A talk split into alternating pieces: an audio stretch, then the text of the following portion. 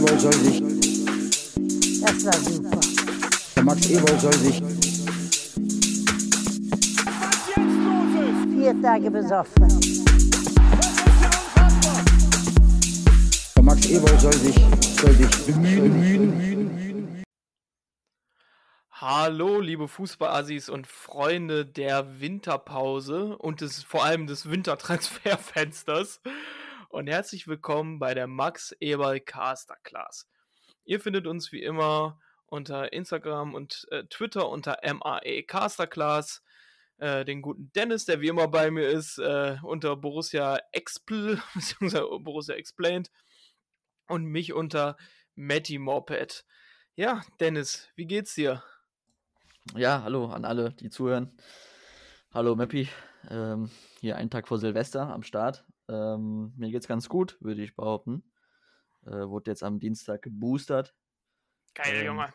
Geil, ja. Ähm, dementsprechend, äh, ja, bereite ich mich natürlich auch auf Silvester vor, wie alle anderen auch. Und äh, treffe mich hier natürlich mit dir nochmal zum Abschluss des Jahres. Und äh, haben noch ein bisschen was zu besprechen, wa? Ja, bei uns wird äh, nämlich äh, geböllert, aber im Podcast.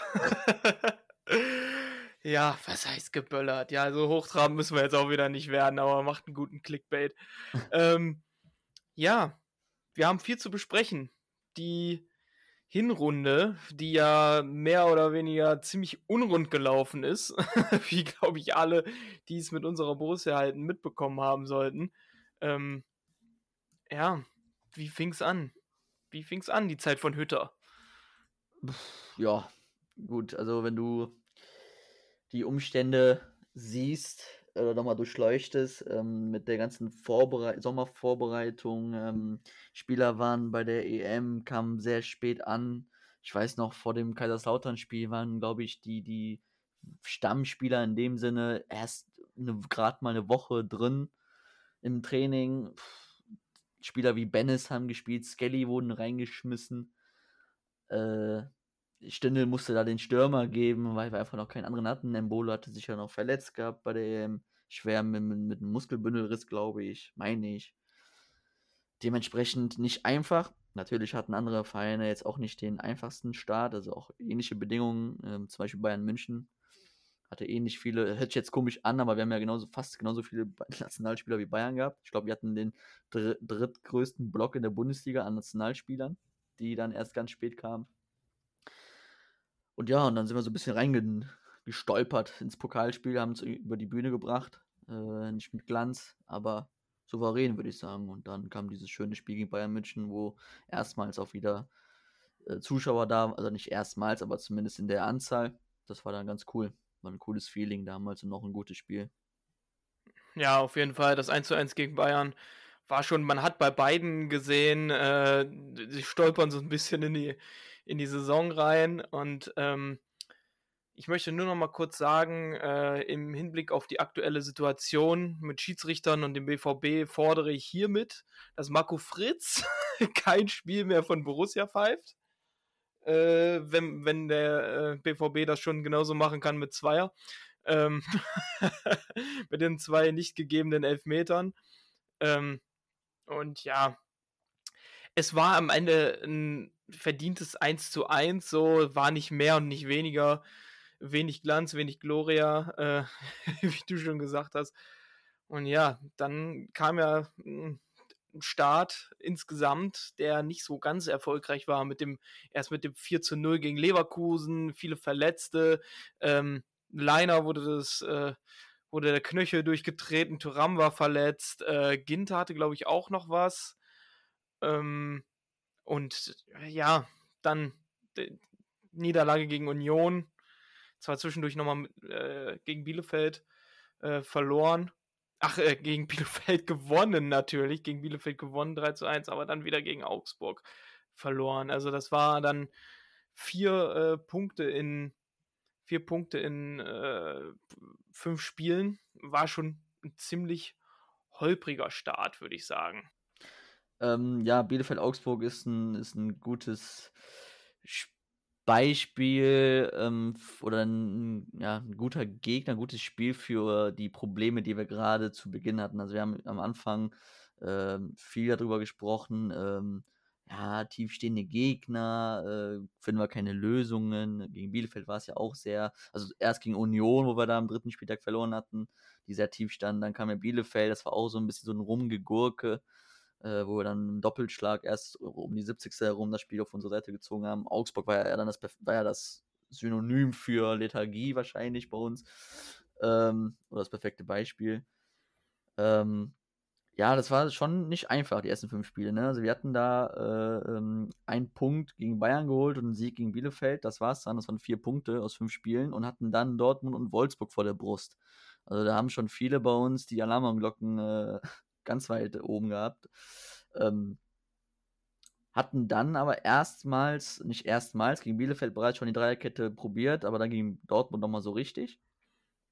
Ähm, was dann uns für mich ein Schritt in die richtige Richtung war, nicht weil die Dreierkette äh, entscheidend ist, sondern wie wir gespielt haben. Wir hatten ein unglaublich aggressives Spiel gegen den Ball, ein ganz gutes Gegenpressing. Ähm, haben das dann so ein bisschen genutzt, das Momentum dann in dem Spiel selber, auch gegen Wolfsburg vor allem, äh, gut gekontert. Die haben uns auch wirklich kontern lassen. Also das war dann so Adiöta-Style-mäßig. Ne? Wir pressen und Gladbach hat dann schön gekontert. Das war dann ganz gut. Und äh, ja, mit dem Dortmund-Spiel ist dann so die erste gute Phase in dieser Saison reingekommen, ne?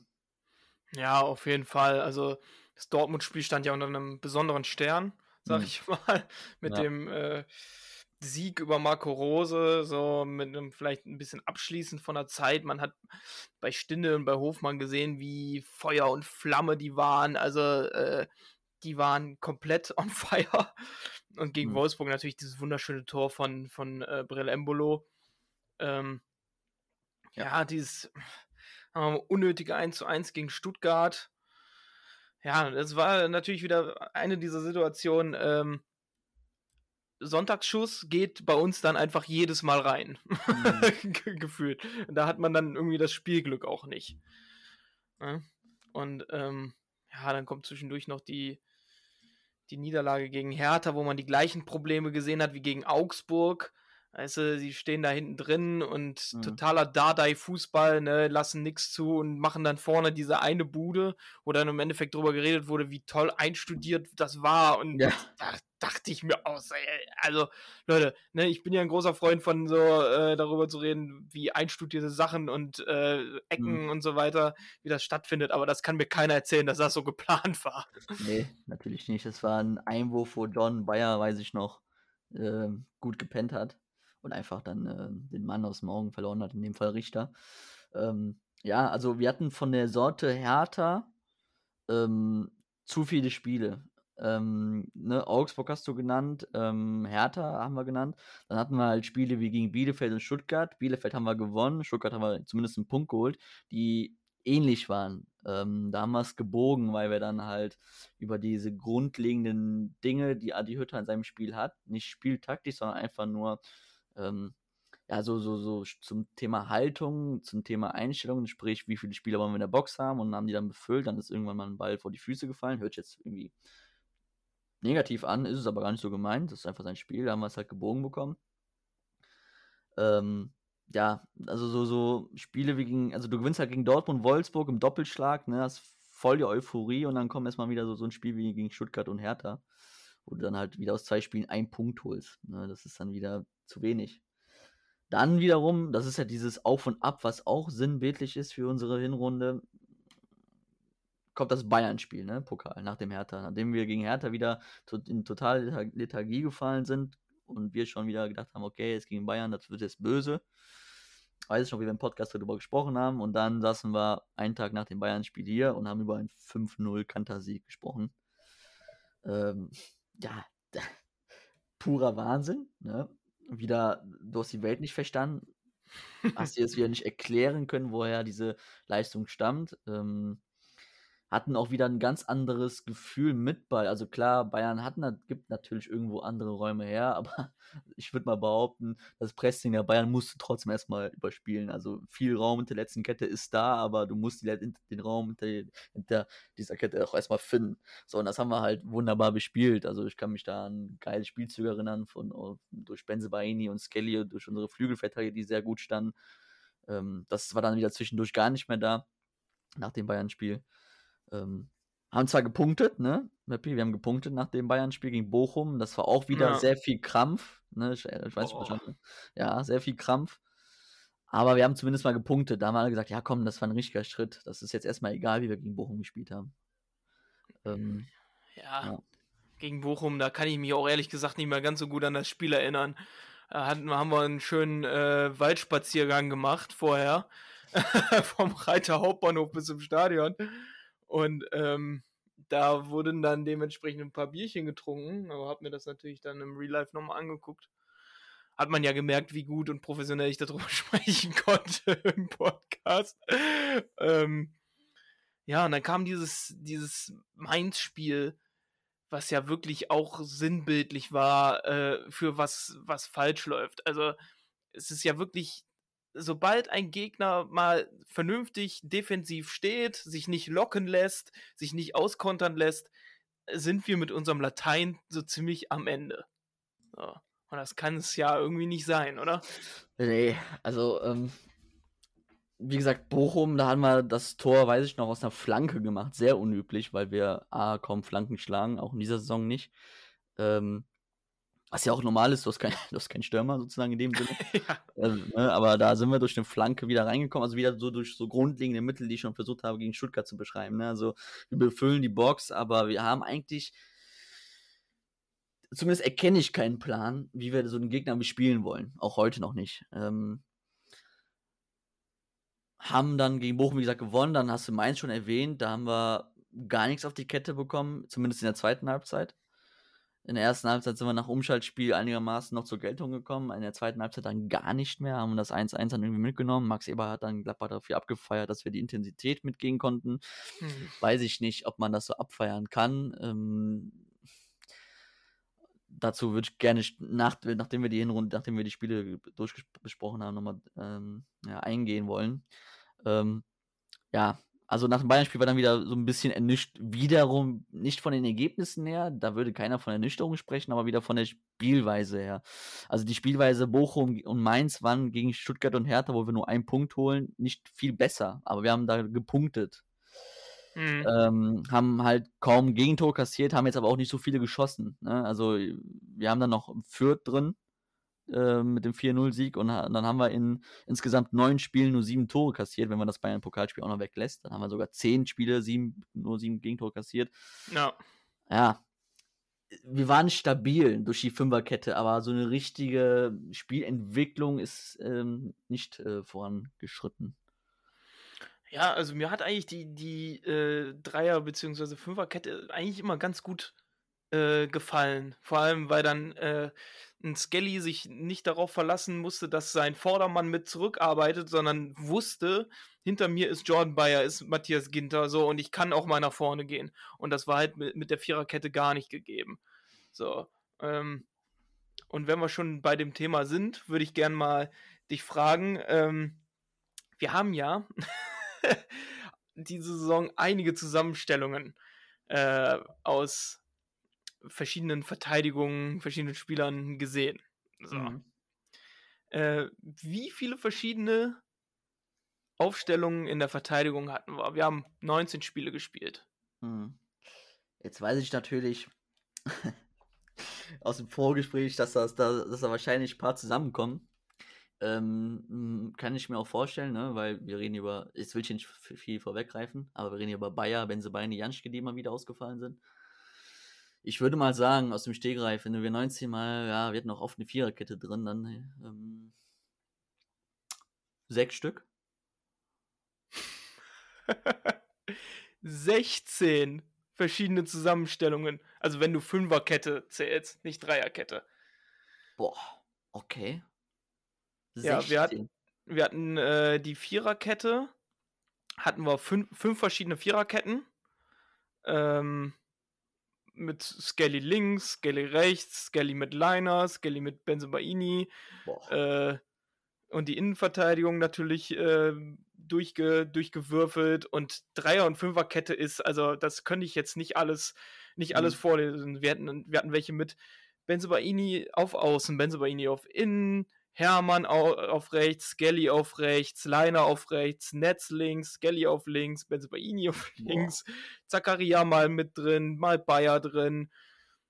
Ja, Das ist eine Menge und das ist, das überrascht mich gerade wirklich. Also ich habe ja schon gedacht, mit sechs bist du jetzt schon gut dabei, weil das ist ja gerade eine Viererkette, sollten wir nicht von vielen Veränderungen sprechen, aber äh, das zeigt ja, was für auch eine Verletzungsnot wir hinten hatten. Ne? Also bei, bei aller Kritik gegenüber Mannschaft, gegenüber Trainer, gegenüber was weiß ich wem, ist das halt auch ein Teil der Wahrheit leider, das stimmt schon. Also ne, Benzebaini ist am Anfang ausgefallen, dann ist Bayer im, im Pokalspiel gegen Bayern ausgefallen, wo du das Gefühl hattest, jetzt kommt der mal so langsam rein, auch wenn er gegen Hertha den Bock drin hatte. Das ist schon eine Menge, ja. Das ist nicht gut, nicht kein gutes Zeichen für den Trainer, wenn der Ja. halt nie auf eine Kette setzen kann, die von Absprache, die von ähm, Reihenfolgen, von Laufwegen abgestimmt sein muss. Nicht gut. Nee. Ja, auf jeden Fall. Und äh, die, die Verteidigung, die wir am öftesten hatten, war Leiner rechts, Skelly links und Elvedi und Ginter in der Innenverteidigung. Die hatten wir dreimal. Die hatten wir gegen Bayern im ersten Spiel, die hatten wir gegen Kaiserslautern und die hatten wir gegen Leipzig. Ja, und das So, sagt am ja Anfang einiges aus. zweimal und am Ende einmal. Ja, das sagt ja einiges aus, wenn Leiner, der eigentlich über die ganze Hinrunde fast ausgefallen ist, dann äh, ja, dann doch noch irgendwie am öftesten mit dabei war. Gegen Ja. Ja, und was haben die, äh, was haben alle Ketten gemeinsam? Sarat. Das Gint, nee, Ginter war auch mal zwischendurch nicht drin. Ähm, El Elvedi war nicht, nee, weiß ich nicht. Joseph Skelly. Stimmt. Der hat jedes Spiel gemacht und deshalb ist auch, äh, auch wenn ich das jetzt mal vorgreifen darf, mein Spieler der Hinrunde Joe Skelly. Mhm. Also auch wenn er einige Böcke dabei hatte, auch wenn er auch mal sche scheiße gespielt hat, darf man glaube ich so sagen. Mhm. Aber ähm, wie der da als 18-Jähriger, der die Seiten beackert äh, und vor allem, wenn er jemanden hinter sich hat, äh, auch sicherer wird, äh, fand ich schon, schon betrachtlich. Ja, definitiv. Also ist, äh, gut auf die, die jungen Spieler, Kone, äh, Skelly, Bayer, sag ich jetzt mal, würde ich auch noch irgendwie reinnehmen wollen. Netz auch. Netz, klar, Luca Netz.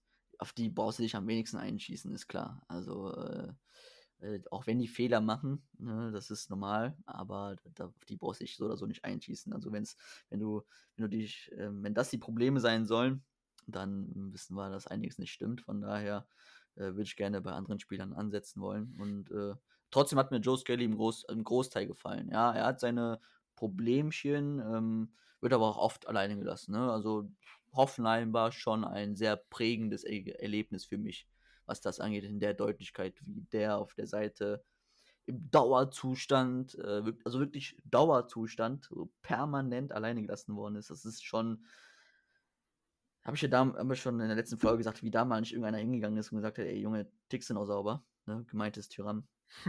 Tückust du noch sauber? Ja, nicht, nicht schlecht. ja. Ähm, aber ja, Wahnsinn. Naja, aber Skelly, ja, stimme ich dazu. War schon ein Lichtblick. Ja. Ja, auf jeden Fall. Und jetzt, wo du Hoffenheim sagst, können wir vielleicht nochmal auf den letzten Block äh, eingehen, angehend mit dem, mit dem Derby, ähm, wo äh, im Nachgang äh, Adi Hütter gesagt hat, er könnte sich äh, fürs Ergebnis entschuldigen, aber nicht für die Leistung, was sehr, sehr viele Fans sehr kritisch gesehen haben, diese Aussage. Also, wenn die Leistung nicht zu kritisieren ist, dann weiß ich halt auch nicht. Also, mehr zu kritisieren ist nur noch die Leistung gegen Freiburg. Ja? Klar war man zwischendurch, war man dran, so nach dem 1 zu 1. Aber, also, das war ja wenig. Ja, also das Köln-Spiel ähm, ist, ist ein kompliziertes, meiner Meinung nach. Also ich verstehe den, den Unmut der Fans, ähm, weil es ein Derby ist. Mir, mir geht es ja nicht, ich bin ja auch in erster Linie Fan. Äh, mir geht es ja nicht anders. Ähm, war auch sehr bedient, aufgrund, auch weil es echt ärgerlich zustande gekommen ist. Ähm, Aber ich kann die Aussage dahingehend zumindest zum Teil verstehen, ähm, weil die Leistung gegen Köln bis zum zweiten Gegentreffer genau die gleiche war wie gegen Bochum, wie gegen Stuttgart und wie gegen andere Spiele oder wie gegen andere Teams bereits der Hinrunde. Die war jetzt nicht deutlich schlechter und nicht deutlich besser. Gleich weniger gut, so würde ich das behaupten. Ähm, es ist am Ende ein 4-1, darum kann ich das verstehen und vielleicht hätte er es auch nicht so äh, sagen sollen, vielleicht hätte er sich einfach nur entschuldigen sollen, dann hätte er auch keiner draufgetreten. ähm, dann hätte es auch jeder verstanden. Ähm, Köln ist halt für mich so ein Spiel, wo es halt, womit ich halt ganz viel verbinde, was danach passiert ist. Ne? Also das ist halt, ich bin mir ziemlich sicher, wenn wir das nach dem 1-1, wenn Neuhaus den Bock nicht macht, gewinnen wir das Spiel, das hatte ich damals schon gesagt. Und dann verlieren wir auch nicht 6-0 gegen Freiburg. Ähm, gut, so ist es jetzt gekommen und ähm, dadurch haben wir jetzt die Kacke, die, brennt die Kacke. ist die Kacke richtig deftig am Dampfen. Ja. ja also dieser Block aus den äh, fünf, nee, vier Niederlagen, ein Unentschieden, äh, Köln, Freiburg, Leipzig, Frankfurt und Hoffenheim. Es war schon, fürs Fanherz war es schon sehr äh, heftig. Also ja. das war schon, das grenzte vom Zusehen her gefühlt an Arbeitsverweigerung, vor allem das Spiel gegen Freiburg, brauchen wir uns gar nicht zu, äh, drüber zu unterhalten. Also, es ist wirklich schwierig, diese, dieser Mannschaft, mit, es mit dieser Mannschaft zu halten.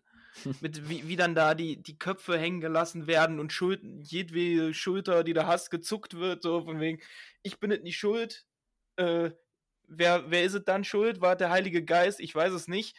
Ähm, da, da übernimmt keiner Verantwortung. So, da ist keiner mal, Jan Sommer kann auch nicht mehr als in seine übergroßen Torwarthandschuhe zu klatschen und mal hinten äh, ein bisschen auf den Putz zu hauen, aber anscheinend kommt das auch nicht bis vorne an. Mhm. Noch nicht mal bis zum Mittelfeld, so ungefähr. Und es zeigt ganz viel, was in dieser, in dieser Hinrunde falsch gelaufen ist, beziehungsweise was in dieser Mannschaft falsch gelaufen ist. Ja, definitiv. Also ich habe heute noch eine Statistik gesehen auf Twitter, die habe ich ähm, geteilt. Ähm, Jan Sommer musste, hatte die größten, äh, die meisten Großchancen, ähm, die der zu halten hatte. Äh, mit 32. Also danach kommt äh, äh Bochum mit 29 und dann Frankfurt ist auch noch drin und Kräuter führt. Weißt du, also in dieser Branche sind wir und ähm, wie gesagt, Jan Sommer musste da die meisten Gro Großchancen versuchen zu vereiteln, hat es dann von 32 mal 15 mal geschafft. Das ist dann Platz 5, 47 Prozent. Und äh, wie du sagst, also wenn er die regelmäßigen guten Tage nicht gehabt hätte, wäre es noch deutlicher, noch früher schon wahrscheinlich gebröckelt. Also viele machen ja, so wie ich es gerade auch versucht habe, die Hinrunde an dem Köln-Spiel fest. Ja, das spielt eine Rolle, aber es war vorher schon viel schlecht. Und das sage ich nicht jetzt, nachdem wir die vier Spiele verloren haben, sondern das Gefühl hatte ich schon in dieser Phase selbst. Also viele haben das Stuttgart-Spiel zum Beispiel, ich möchte jetzt nicht immer zurückgreifen, aber haben, viele haben das Stuttgart-Spiel zum Beispiel meiner Meinung nach viel besser gesehen, als es wirklich war. Wir hatten 31 Schüsse und so, ja, aber die sind alle aus der zweiten Reihe, alle aus, äh, aus Flanken, die dann abgefälscht worden sind und dann der zweite Ball, so alles aus diesen, ich möchte es mal sagen, grundlegenden Kampf oder Einstellungs Einstellungsthemen Kampf und alles. Aus dieser Branche ist es dann gekommen, aus dieser Richtung, aber nie so aus, ja, aus spieltaktischen Gründen. Das hat nichts damit zu tun, dass ich irgendwie gerne mh, äh, taktische Analysen oder so mache, sondern einfach, weil diese Mannschaft davon lebt mit dem Ball. Und jetzt komme ich gerne darauf zurück, was ich äh, mit dem Main-Spiel verbinde. Ich habe das Gefühl, wir wollen mit Adi Hütter uns anders definieren, also mehr gegen den Ball. Adi Hütters Spiel lebt von Zweikämpfen, von Duellen, die wir dann gewinnen, um umschalten zu können, also um direkt umschalten zu können, um kontern zu können. Ähm, zum Beispiel Marco Rose hat ähm, sozusagen Pressing-Fallen aufgebaut, ähm, hat Gegner in eine, in eine, Richtung gelenkt, auf eine Außenbahn, zum Beispiel links, und dann haben wir da zugegriffen und haben dann gekontert. Bei Hütter ist es so, der versucht Mann gegen Mann fast auf dem ganzen Feld mit Borussia Mönchengladbach zu spielen. Das sind normalerweise Spielweisen, die ähm, SC Freiburg zum Beispiel stark machen, die Mainz 05 jetzt stark machen, die teilweise äh, ähm, Frankfurt ähm, stark machen. Das sind alles Mannschaften, die sich gegen den Ball definieren. Also die erstmal sagen, okay, unsere Basi Basis ist ähm, die Defensive, wir wollen stabil stehen.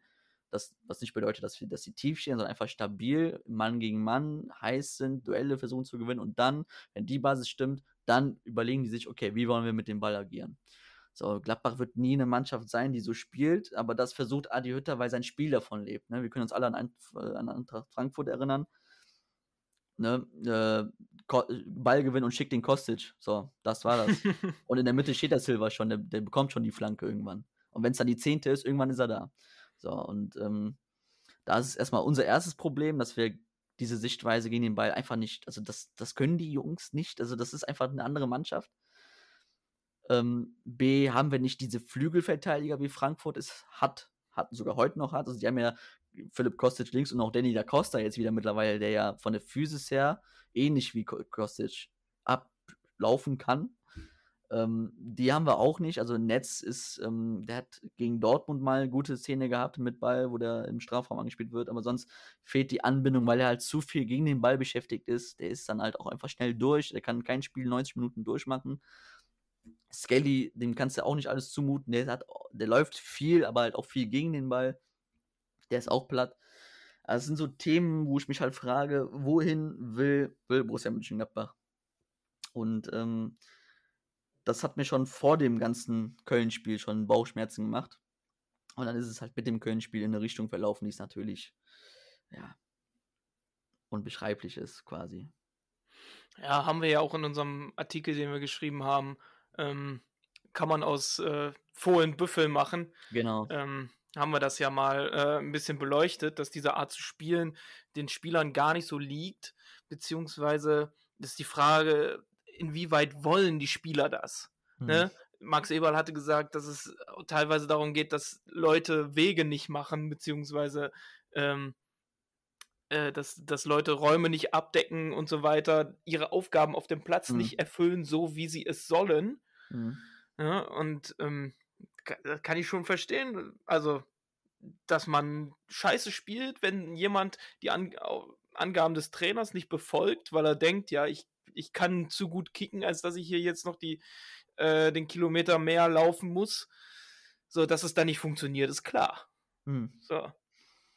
Und ähm, wenn man hört, dass dann teilweise intern äh, es ziemlich gerappelt hat äh, am Anfang der Saison, dass äh, Neuhaus nicht genug laufen würde und so weiter und so fort, äh, sehe ich das schon. Also, Justin Favre hat damals gesagt, er erreicht die Mannschaft nicht. Hm. So, als er nach den fünf Spieltagen hm. oder sechs Spielen oder was es waren, äh, aufgehört hat. Hm. So, und ähm, da muss man sich dann auch fragen, erreicht der Trainer die Mannschaft, beziehungsweise lässt die Mannschaft sich erreichen?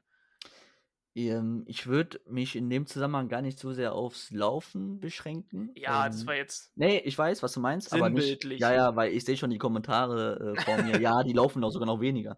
Definitiv. Es geht auch gar nicht darum, dass Gladbach mehr lau laufen soll, äh, ganz im Gegenteil, die, ähm, die Daten intensiv, also wie intensive Läufe, Sprints, die sind sogar wieder ein Stück weit zurückgegangen, äh, selbst gegenüber unter Rose. Ähm, unter Hacking waren wir ja immer so, was dass diese Werte anging, auf Platz 16, Platz 15. Mit Rose waren wir dann so Platz 12, Platz 11. Jetzt sind wir wieder, habe ich gestern gesehen, wieder auf den Abstiegsplätzen in der Statistik. Ähm, aber es ist halt einfach dieses ähm, Mann gegen Mann, dieses physische einfach nur. Ähm, und da weiß ich nicht, ob, wenn du dir unsere Doppelsechs anguckst, jetzt mit Zakaria und Kone, die können das in Ab, also Zakaria ja, und Kone in Abstrichen, aber vor allem Neuhaus und Kramer nicht. Das sind diese Typen nicht, die machen können sie nicht. Das ist nicht ihre, das ist nicht ihr Denken, nicht ihr, ihre Spielweise vom, vom,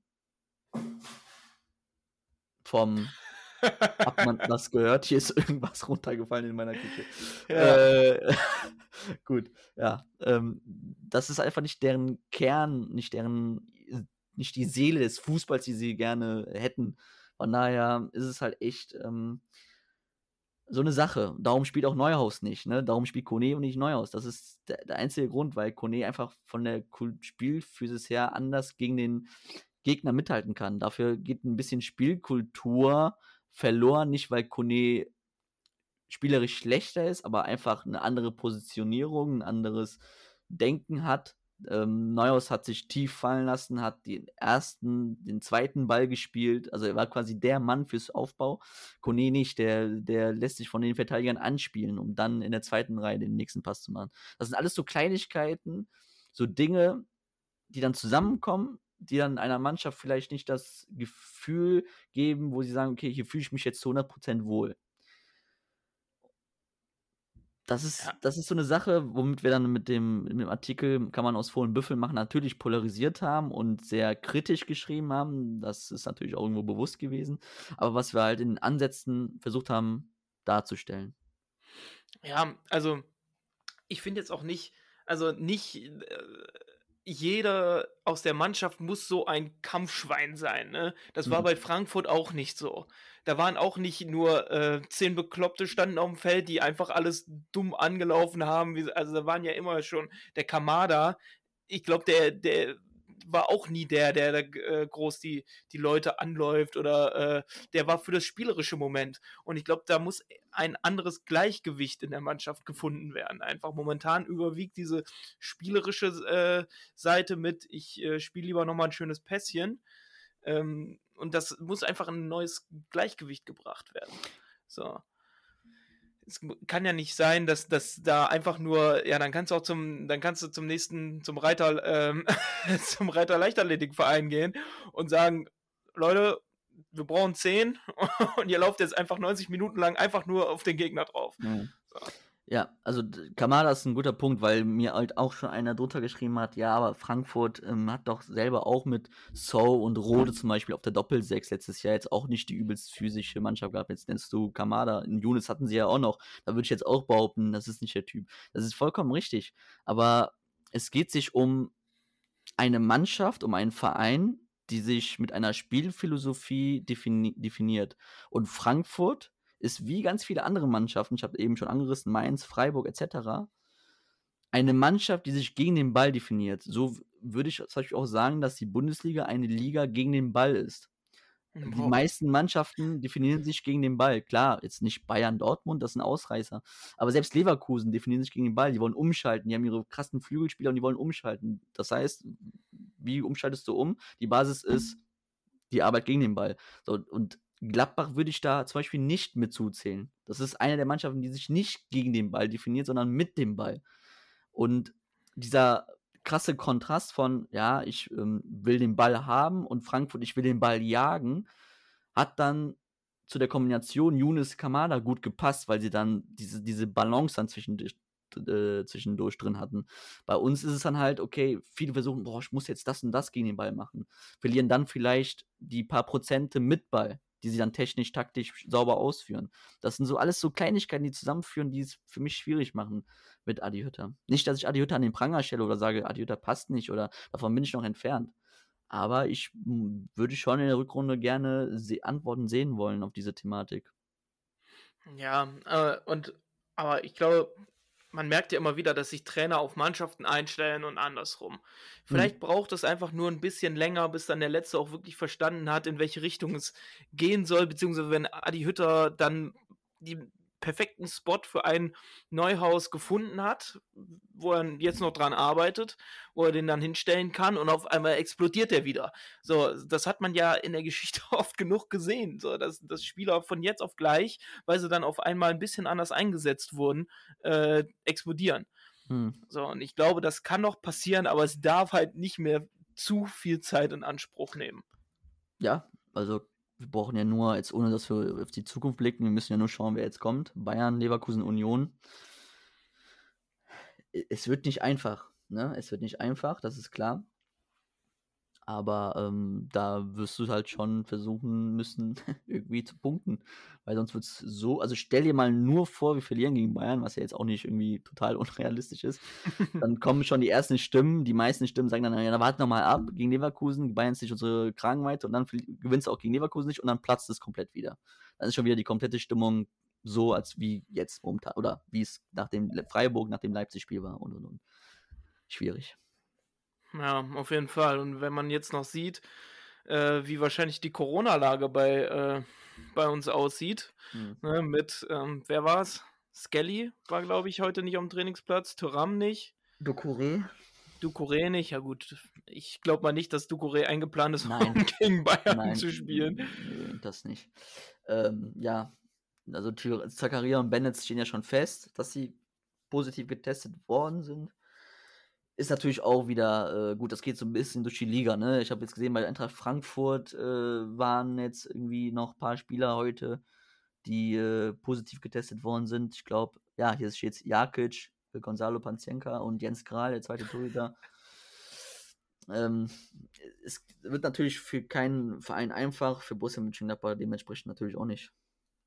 Ja, vor allem, wenn unser Dauerbrenner fehlt, ne? Mit, Jo- mit Joe Skelly. Mhm. Äh, Wäre schon gut. Liner ist jetzt wieder zurück. Ja, aber das ist es halt. Es bricht halt immer einer weg. Ne? Das muss man Adi Hütter Mhm. wirklich zugute halten. Es, es bricht immer einer weg. Ähm, ich weiß noch, am Anfang der Saison ohne Embolo. Dann kam Embolo und dann genau zu der Zeit verabschiedete sich, äh, verabschiedete sich Tyram gegen Leverkusen. Äh, dann war Embolo da wieder da und dann war Tyram weg. Dann gegen Mainz äh, hat Embolo gespielt, Tyram auf der Bank. Dann haben wir gesagt, jetzt ist Tyram endlich wieder da. Und dann verletzt sich Embolo und der musste raus zur Halbzeit. Wir erinnern uns alle, wie der auf der Bank saß und geweint hat. Dann kam Tyram wieder rein, obwohl er noch gar nicht fit war. Äh, Und das ist gleich in der Defensive und jetzt halt wieder. Es ist halt immer nicht, ne, gerade jetzt die zwei Trainingswochen, die, die du halt hast, oder eine gegen Bayern München, die kannst du halt wieder nicht komplett nutzen. Ne? Zakaria fehlt, äh, Kone ist jetzt heute wieder da, aber Tyram fehlt und es ist, das muss man Adiota wirklich zugutehalten. Das ist echt ähm, nicht vorteilhaft. Ja, wenn die, ähm, wenn gegen Bayern die äh, Viererkette äh, Benze Baini, Elvedi, Ginter, Liner, äh, nicht? Benze Baini ist im Afri ist nicht dabei. Ach, der ist im Afrika. Ach so. Das kommt auch noch dazu, weißt du, das ist dann auch wieder, dann fehlt der auch jetzt wieder, ne? Also, Also wenn Netz, Elvedi, Ginter, Liner zustande kommt, äh, die hatten wir auch noch nicht. die, die, die Viererkette hatten wir auch noch nicht. Also da können wir direkt wieder einen Strich machen auf der Liste. ja, Wie geil das ist das denn? Das ist wirklich nicht einfach. Da kannst du halt als Trainer auch wirklich nicht viel machen. Da kannst du Adiota kritisieren, wie du möchtest, aber das ist halt einfach ein Umstand, der, ist, der die Sache um, ich werfe jetzt einfach mal in den Raum, um 50% schwieriger macht. Ja, auf jeden Fall. Also dieses dauernde, klar, hatten wir eine Variation drin. Dreier, Fünferkette, Viererkette Mhm. und so weiter. Aber es war auch teilweise sehr notgedrungen. Ja. Ähm, Definitiv. Äh, puh. Und ich meine, klar, einen Zakaria kannst du in die Innenverteidigung stellen, das ist kein Problem. So, aber dann fehlt dir halt einer auf der Sechs, der genau das umsetzen kann, was der Trainer möchte. Genau. Und da wird schon, und du kannst keinen Kramer in die Innenverteidigung stellen, das geht nicht. So, ich glaube, das hat- mussten wir einmal unter Marco Rose Gegen Freiburg. Gegen Freiburg musste Ja. das sein. So, äh, das war so gerade noch Hm. in Ordnung, aber auch eher schlecht als recht. und ja, und dann irgendeinen, irgendeinen äh, Jugendspieler da spielen lassen, auch noch gegen Bayern. Also der, der wird ja äh, Sané zum, zum, dem, zum Fraß vorgesetzt und dem Müller. So, Ja. also die fressen den komplett auf. Ähm, ja, und äh, ob dann auch in der Rückrunde noch alle Spieler, die wir da aufgezählt haben, noch da sind, äh, ist auch immer noch die Frage. So, in zwei Tagen beginnt das Transferfenster. Äh, e- äh, ich weiß nicht, ob Eber lange feiern wird am 31. Der wird äh, am ersten morgens wird der äh, wird er sein Telefon heiß telefonieren, so. also um da noch irgendwie irgendwen an den Mann zu bringen, weil ja, Ginter und Zakaria haben ja verkündet, dass sie gehen werden. Mhm. Geile, geile Überleitung erstmal. äh, nicht schlecht. Ähm, ja, Ginter Zakaria. Also, Mappy, ganz ehrlich, hat, hat dich das jetzt überrascht? Nö, überrascht nicht. So, aber ganz im Ernst, ähm, sie sollten sich jetzt auch nicht äh, gegen den Wechsel sperren, wenn man irgendwen finden sollte. Genau, und das ist mein tatsächliches Problem. Also, dass wir damit gerechnet haben, alle hier in Gladbach, also Gladbach-Fans, dass die beiden gehen, war klar. Jetzt deutet, äh, mein wirkliches Problem ist jetzt halt nur, bei Ginter deutet sich jetzt kein Wechsel an. Also, wir haben heute jetzt den 30.12., eben kam ein Kicker-Artikel raus, oder von der RP, weiß ich gar nicht mehr. Oder beide sogar, ähm, die geschrieben haben, dass Ginter für den Sommer, für den Sommer, ein Vertragsangebot vorliegen hat von Inter Mailand, vier Jahre, soll 4 Millionen netto verdienen, ist ja auch egal, spielt nicht zur, zur Debatte. Aber ähm, ja, so, das heißt, Ginter ist schon mal dann da. Ähm, bei Zakaria könnte ich mir das auch eher vorstellen, dass er jetzt schon geht.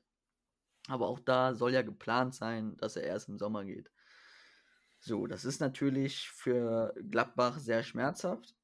Ähm, es geht unheimlich viel Geld flöten. Also wenn du dir bedenkst, wenn du mal darüber nachdenkst, dass Ginter 17 Millionen Ablöse damals gekostet hat und ähm, wahrscheinlich auch nicht gerade allzu wenig verdient hat in den fünf Jahren, ist es schon ein Paket, was jetzt für null weggeht, was natürlich wehtut. Das gleiche wird Zakaria.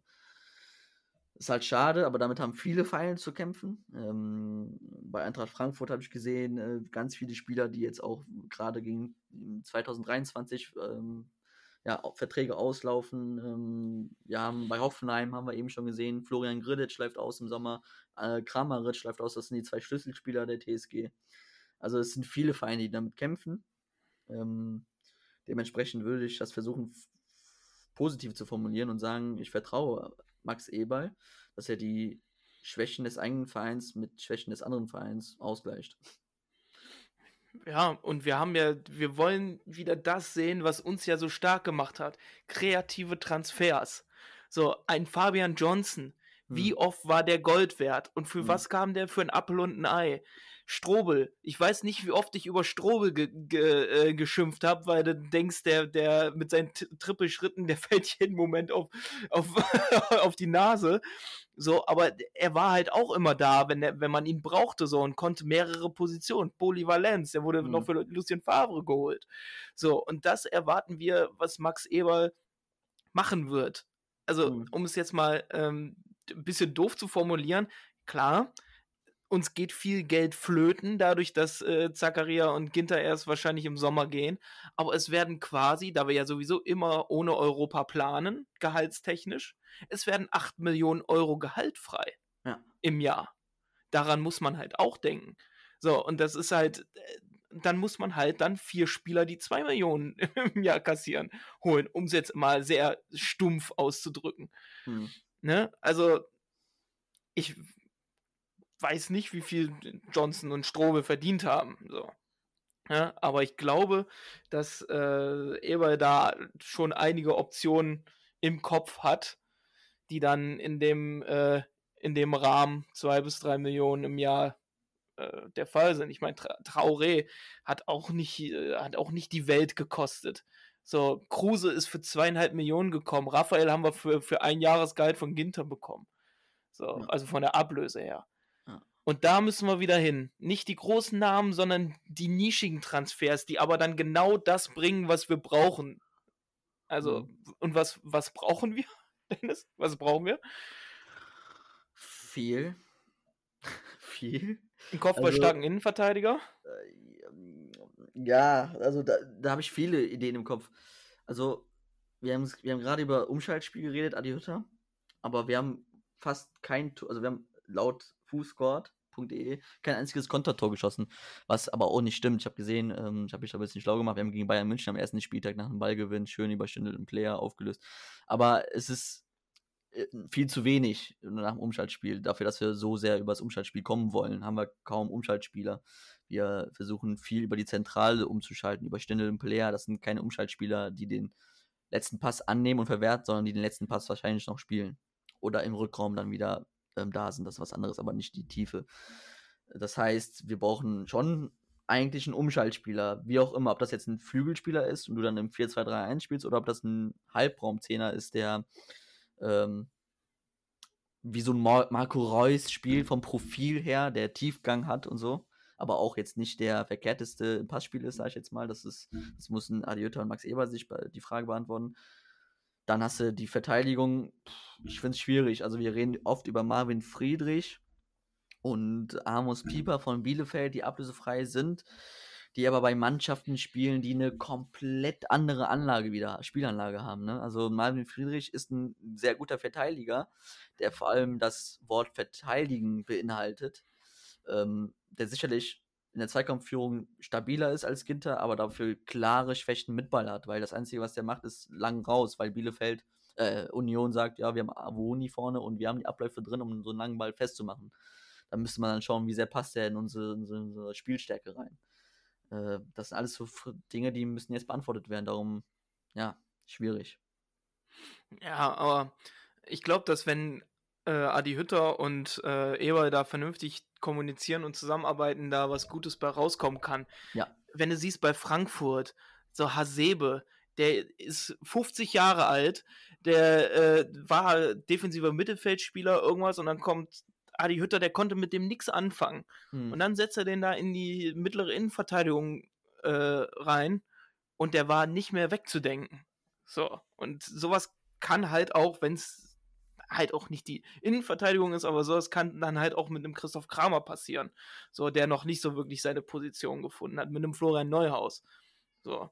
Und dann muss man wirklich äh, evaluieren, so, was für Spieler äh, müssen, was heißt müssen weg, aber kann Adi Hütter nicht so richtig gebrauchen Hm. beziehungsweise passen nicht mehr ins System rein. Ich denke da leider, leider Gottes an Alassane Player, Hm. der ja nicht Fleisch, nicht Fisch äh, ist. So, der ist ja so, ja, alles und nix irgendwie. Ähm, dass man den vielleicht ersetzt durch dann halt so einen starken Umschaltspieler, durch einen eher strafraumorientierten Stürmer, der wirklich, also Marke vielleicht dann nicht so gut, aber dann halt Marke da Silva, Marke, ähm, Marke Jovic, der halt auch so ein Ding, so, solange solang die, die Pille im 16er ist, kriegt er den irgendwie über die Linie. Hm. So. Der muss dann, das Silva war kein Anlaufmonster. Also ich habe mal gesehen, das war so ein Alibi-Anlaufen. Der ist auf den Gegner zu. Der hat schon gesehen, der zieht nach äh, rechts ab Hm. und er läuft in die entgegengesetzte Richtung den Bogen. so, hat quasi beim Pressing sich entfernt vom Gegner. So, aber ähm, er hat halt funktioniert im System Adi Hütter und das ist, ist es halt. Ja. Ja, klar hat- hat das funktioniert. Äh, Nur uns muss dann allen klar sein, dass es eine Veränderung in unserer Spielkultur gibt. Das soll ja gar nicht, also Veränderung, das wird ja immer so negativ, also es wird ja immer so negativ belastet angesehen. Äh, hab, pff, ist, ist aber gar nicht so gemeint. Nur das muss uns nur klar sein. Und wenn dann alle damit äh, d'accord sind, dann ist alles in Ordnung. Dann ist alles tutti. Ähm, nur dann sehe ich aber halt noch viele Bereiche, die geupgradet werden müssen. Das ist das, was, ähm, was ich halt noch so als äh, ähm, ja, Bedenken habe. Aber wenn es einer löst oder einer lösen kann, dann ist es definitiv Max Eberl. Ja, safe. Also ich glaube, der hat damals aus dem De Jong-Transfer äh, eine ganze Menge äh, daraus gelernt, Ja. warum man auf den Trainer hören sollte, wenn es um Transfers geht. Also ähm, den Lucien Favre ja überhaupt nicht haben und oder ver ver verwenden konnte Mhm. in irgendeine Richtung. Ähm, und dann jetzt äh, im Endeffekt, es war der richtige Transfer zur falschen Zeit. Also ich glaube, Luc de Jong in, in dem Stadium von damals, der würde uns so viel weiterbringen jetzt als Mhm. irgendwer anders. Ähm, gut, ist jetzt Wunschdenken. So, aber wenn der halt, das war halt auch so ein, so ein Transfer, ne? Der hat zwar in Holland alles kurz und klein geschossen, so, aber der kam für 12 Millionen? 12 sogar. Millionen, ja. Und jetzt spielt er beim FC Barcelona, ne? Beziehungsweise hat ja bei, Ja, ja, jetzt, aber bei, wo war er? Bei Atletico? Se äh, FC Äh, bei Sevilla. Sevilla. Bei Sevilla war der unglaublich gut. Mhm. Ja, und wir sagen es immer wieder, aber wir sollten Max Eberl da vertrauen, dass äh, da eine vernünftige Kommunikation herrscht und dass die beiden gut zusammenarbeiten werden. Ja, ich würde nur anmerken wollen, dass wir, glaube ich, damit nicht im Winter rechnen können. Nein. Das sollten, also nicht auf dich bezogen, sondern auf die generelle Bubble. Da habe ich immer so das Gefühl, da erwartet man jetzt ganz viel in diesem Winter. Ich, also, wenn ein Transfer über die Bühne geht, dann ist es wahrscheinlich schon das Maximum. Ja. Ich könnte mir vorstellen, dass das Bennetts gehen wird. Ja. Dass Bennetts gehen wird und man sich da irgendwo versucht, äh, ein bisschen was vom Zakaria oder äh, Ginter, äh, äh, Ginter ähm, Gehalt so quasi zu, sich davon zu befreien, wenn er dann für, was, was kriegt man für Bennetts? 300.000 oder so was? Ne, dass, er, äh, dass man mal einen Monat lang äh, so ungefähr Dennis Zakaria bezahlen kann, dann wäre schon ganz gut. No Ja. front an äh, Keenan Bennett, cooler Typ, aber ich glaube, das wird nichts mehr. Nee. Ähm, ja, also mit einem Transfer meinte ich natürlich auf der Zugangsseite. Ne? Also ich glaube, auf der Ab Abgangsseite können wir uns schon. Also ich kann mir gut vorstellen, dass ein Hannes Wolf verliehen wird. Hm. Ähm, ne, Bennett hast du schon gesagt. Äh, vielleicht geht einer von den äh, von Zakaria oder Tyram vielleicht. Aber ähm, das kann ich mir nicht vorstellen, weil ein Tyram, der natürlich seine Leistung nicht bringt momentan, den musst du ja dann irgendwie ersetzen, ne? Und das im Winter schwierig. Ja, gut, aber weißt du, lieber einen, der äh, in der Defensivarbeit vernünftig mitarbeitet, dann auf, äh, auf Außen dann als Thuram, der gegen, boah, der hat mich so aufgeregt gegen Hoffenheim. Ich bin so aus dem Stuhl gefahren, als ich das gesehen habe, wie der da ver... Ah, nee, ich kann nicht erst noch wieder von Anfang. Wirklich. Ah. Also, Ja, Mappi, ähm, was machen wir denn nun? Das vielleicht als Abschlussfrage. Was muss passieren, damit es in der Rückrunde besser läuft? Was muss passieren? Ja. Mm, Also, so gern man es ja sehen würde, ne, so gern man sehen würde, dass äh, Zakaria und Ginter einfach auf die Tribüne gesetzt werden und gesagt haben, ihr seid jetzt Trainingsgruppe 2, weil ihr sowieso geht, ähm, wird das nicht passieren. Man wird weiter auf die setzen und einfach hoffen, dass sie ihre Leistungen bringen. 100 Prozent. Ja, klar. Ja, und ich glaube, ähm, es wird darauf ankommen, dass Leute wie Christoph Kramer, Lars Stindl ähm, ihre, ihre Leistung bringen und auch ihren Wert für die Mannschaft zeigen und vielleicht noch mal ein paar Spieler mitreißen können, wirklich. Äh, ja, was muss passieren? Ich glaube, das System der Rückrunde sollte die Dreierkette sein. Also hauptsächlich, klar, situationsbedingt, ne? Abkippende Sechser, nach vorne spielende Innenverteidiger. Da kennst du dich viel besser aus als ich. Ne? ähm, aber ich glaube schon, dass mit der Aussicht, dass Skelly und Netz noch einige Einsätze haben werden in dieser Saison, muss man da eine Konstanz reinbringen und eine vernünftige Verteidigung schaffen. Anders wird es nicht gehen. Dann stelle ich die komplette Gegenthese. Nicht damit ich eine Gegenthese. nee, nee, nicht damit ich eine habe, sondern weil ich davon überzeugt bin. Ich bin der Meinung, wir müssen für die Idee, die Adiota verfolgt, auf Viererkette umstellen. Damit du Flügelbreite besetzen kannst im Umschalten. Also unser Umschaltverfahren, ich habe das mir das angeguckt, ähm, hat das mit der Rohsaison verglichen. Das war Wahnsinn, wie wir da Breite hatten. Jetzt haben wir sie gar nicht, weil wir nur über Hofmann, Stindl, Embolo dann ähm, umschalten. Du hast null Breite, weil Netz und Skelly so über, wie gesagt, so ähm, gefordert sind in der Defensive dann, ähm, dass ich die Gegenthese stelle und sage, wenn wir offensiv wieder Lösungen finden, wieder selbstbewusster agieren können, dann sind wir auch automatisch gegen den Ball stabiler. Darum sage ich als Gegenthese, wir müssen auf die Viererkette umstellen. Nicht, weil das Problem in der, in der Kette lag, ob das jetzt die Vier- oder Dreierkette ist, ist egal, aber es ist, tut uns einfach in unserem Offensivspiel einen Tick besser. Hm. Ja, Gut. klingt schon logisch. Nein, das ist, das ist einfach nur, jeder hat, jeder hat einen anderen Ansatz. Der eine sagt, wir müssen defensiv erstmal gucken, dass wir Stabilität bekommen. Ja, und ich bin einfach so, ich würde den Ansatz da packen, aber gut, wir heißen Dennis und Mappy und nicht Adiota. Ja, ähm, es wird wahrscheinlich eine Mischung aus beidem sein. Ne? Ja. Vielleicht wird es eine pendelnde Viererkette. Wer weiß. Asymmetrische Viererkette, dann hast du die Dreierkette auch noch mit drin. Perfekt. Ja. ja, genau. Eine Fusion, So. eine, Fu- eine Fusion von Mappy und Dennis, das ist es.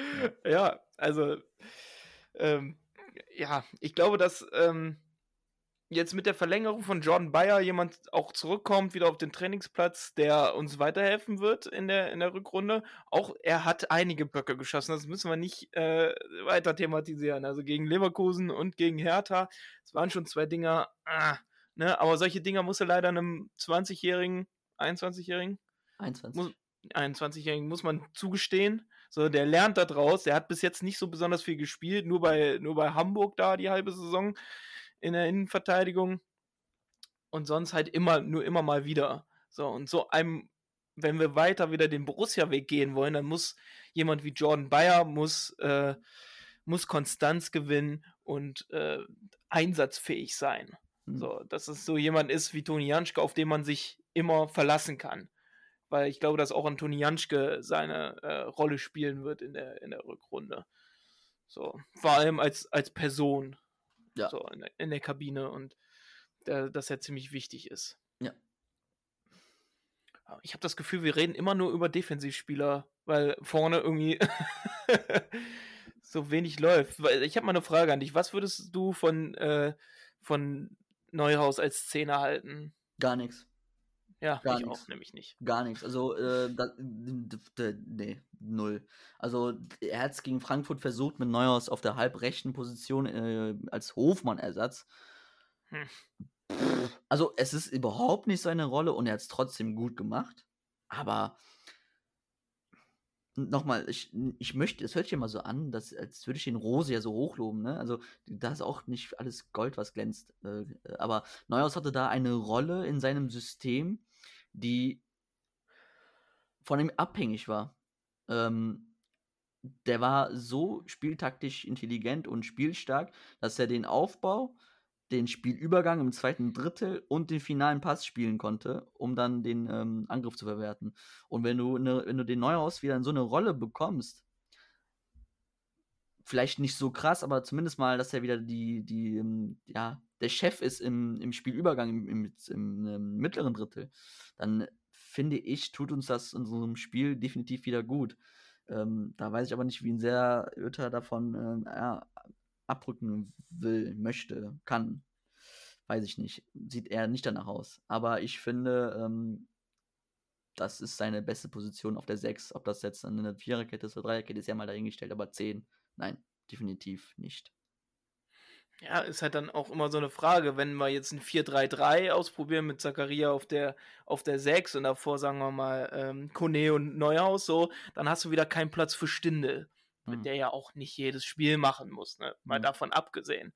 So, und dann hast du aber vorne auch eher ja, Hofmann, Embolo und Tyram vielleicht, die dann halt so Schnittstellenbälle von beiden, weil beide es ja können, äh, verwerten könnten. Ja, Ja. das ist halt, ich glaube, da ist auch, es fehlt eine ganze Menge Probiererei, was Hütter, also Hütter hatte zu wenig Chancen, irgendwas auszuprobieren. Hm. So, da sitzen halt nicht so viele Anzüge. Also er hat am Anfang natürlich das 4-2-3-1 äh, gewählt, weil er dachte, ja, okay, Hm. ne? Da sind die drin, das können die, da wissen Mhm. die aus dem FF, was sie zu tun haben. Und da versuche ich meinen mein Spin reinzukriegen. Ja. So. Ähm, was dann aber auch eher nur mäßig funktioniert hat. Ja. Mhm. Und ähm, wir können ja mal sagen, wir haben, äh, wir wählen mal eine andere Vokabel. Wir haben über fußballintelligente und fußballstumpfe Spieler äh, gesprochen. Und dass Hütter teilweise auf ziemlich fußballstumpfe Spieler setzt. Ähm, und vielleicht muss man äh, sagen, in dem Sinne, stumpf ist Trumpf. und muss ähm, mal äh, Leuten ein bisschen sagen, mach mal Kopf aus und geh mal vorne drauf einfach. Mhm. Ja, das ist der Ansatz, der. Das hört sich jetzt so böse an, aber der passt zu Adi Hütter. Aber das ist gar nicht wert, abwertend gemeint. Das hört sich gerade, das hat gerade echt böse angehört, muss ich sagen, aber das ist null so gemeint. Nur, Map, ich hab's dir ja schon gesagt, zum Beispiel Philipp Kostic ist ja das perfekte Beispiel. Also der ist technisch, also am Ball, überhaupt nicht gut. Also auf engem Raum kannst du Kostic vergessen. Mhm. Ähm, taktisch verhält er sich komplett diszi disziplinlos. Darum hat er auch Probleme mit Glasner gehabt am Anfang der Saison unter, in Frankfurt. Und das Einzige, was er macht, ist laufen, tun, machen, beißen, kratzen und den hundertsten Lauf, Laufweg machen, obwohl der weiß, ey, das ist totaler Unsinn, was ich gerade mache, aber ich muss es machen. Und die, die Pille reinschlagen. Davon wollte den Glasner als taktisch sehr versierter Mann wegbringen. Dann hatte Frankfurt noch hatte echt Probleme in der, in der äh, Phase. Und mittlerweile sind sie wieder da, wo, wie sie es letztes Jahr gemacht haben. Schickt den Kostic, der, der penkt die, den Ball in die Mitte und da steht schon einer. Jetzt läuft es wieder. Mehr oder weniger. Äh, da- Das ist nicht der einzige Grund, aber äh, ne? zum Beispiel.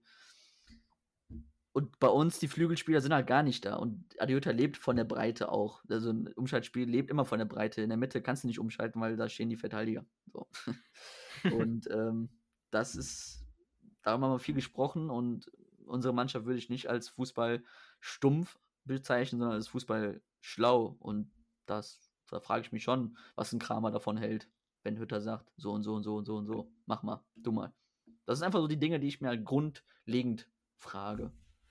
Ja, ich glaube, dass da ein Stefan Leiner ähm, ziemlich wichtig wäre, in so, in so eine, in so eine Kostic-Rolle reinzugehen, der ja wirklich ähm, die, die, äh, die rechte Seite da beackert wie sonst nichts und dann eigentlich, der könnte auch Flanke nach Flanke nach Flanke schlagen, aber wir haben halt niemanden ja. momentan, der die vernünftig verwerten kann oder seine komischen mit links gespielten äh, Löffel-Chip-Bälle, wo ich bis heute nicht so ganz verstehe, was, was das eigentlich soll.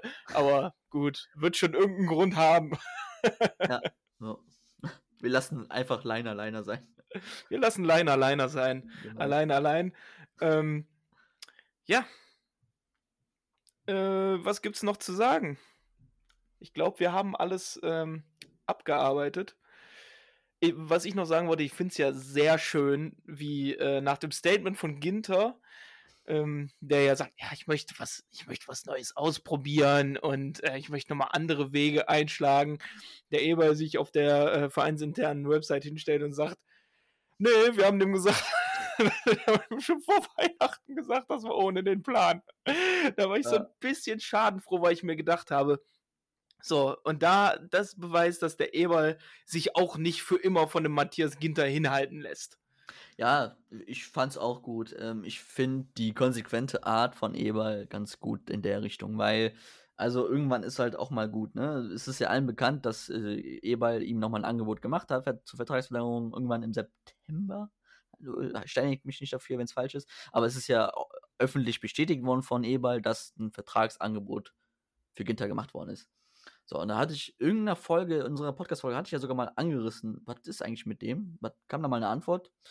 So, anscheinend nicht, auch bis dann irgendwie vor ein paar Tagen nicht und hat Eberl anscheinend vor Weihnachten dann völlig zu Recht, völlig zu Recht, wirklich und längst überfällig äh, gesagt, so, jetzt Junge, jetzt ist gut, seit 2000, Anfang 2021 wollen wir mit dir verlängern, jetzt ist gut. Völlig richtig und komplett legitim und volle Unterstützung meinerseits und ähm, passt auch zum Instagram-Post von Ginter, der dann ja gesagt hat, nee, ich gehe, das passt dann so von der Ablauf, weil das für Gladbach ziemlich untypisch ist, dass ein Spieler auf Instagram an einem Dienstagabend um 21 Uhr seinen Abschied verkündet, weil er vielleicht merkt, oh, am nächsten Tag hat Gladbach was vor äh, zu verkünden. Weiß ich nicht. Kann gut sein. Pass, würde passen. Ja, also ich bin auch vollends zufrieden, wie das gelaufen ist. ja. Denn äh, ja, man muss sich auch einfach nicht alles gefallen lassen und Eber möchte ja auch planen. So ja. normalerweise hat er die, die, den Kader für nächste Saison hat er eigentlich schon in der Tasche.